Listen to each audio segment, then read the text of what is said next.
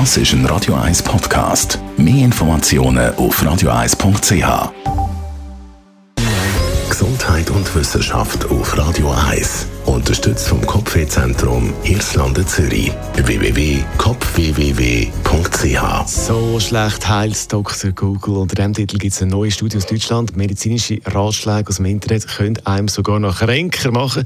In dieser Studie von der Halle-Wittenberg-Universität haben die Forscher über eine Million Anfragen bei Google gestartet zum Thema Gesundheit und haben gesehen, dass Google in 30 Prozent der Fälle Tipps liefert, die wissenschaftlich äh, dem wissenschaftlichen Standard nicht entsprechen oder sogar kontraproduktiv sind, also sogar noch kränker machen, sogar gefährlich sind.